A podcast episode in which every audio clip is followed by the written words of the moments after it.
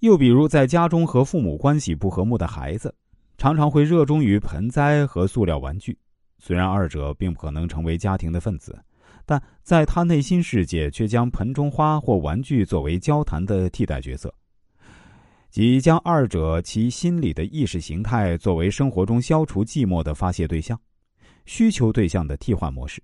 除了可以归纳为上述的几种类型以外呢？还有主体的替换和行动手段的替换两种。主体的替换往往发生在自己无法实现的梦想上，转而寄托于自己的子女身上。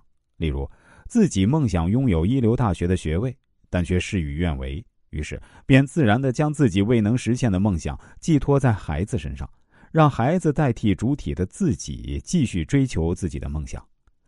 此种替代的角色，并非任何人都可以扮演。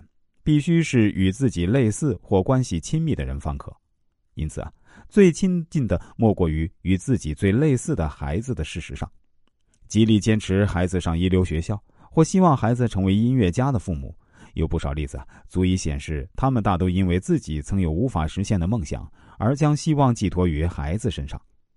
当然，此类主体的替代，并非只限定于未实现愿望的替代角色上，例如。对长相或身材有自卑感的父母，经常会夸张的赞美自己的孩子是如何如何的可爱，或是多么的聪明美丽。以此呢，也可以说是主体的替代。例如呢，执教于深山僻壤的学校老师，希望以各种比赛的优异成绩，让他人认同自己教出的优秀学生的能力，也是同为此一形式的主体替代。另一种是行为手段的替代。在此类模式中，是以手段替代为目的，进而获得满足的例子。最典型的例子即是守财奴。这类人将钱财的储存作为达到幸福的手段，所以他们便以储蓄钱财为乐趣。通常，此种类型的人呢，因无法获得一般的幸福，于是产生高度的需求不满，故企图以金钱来购买幸福。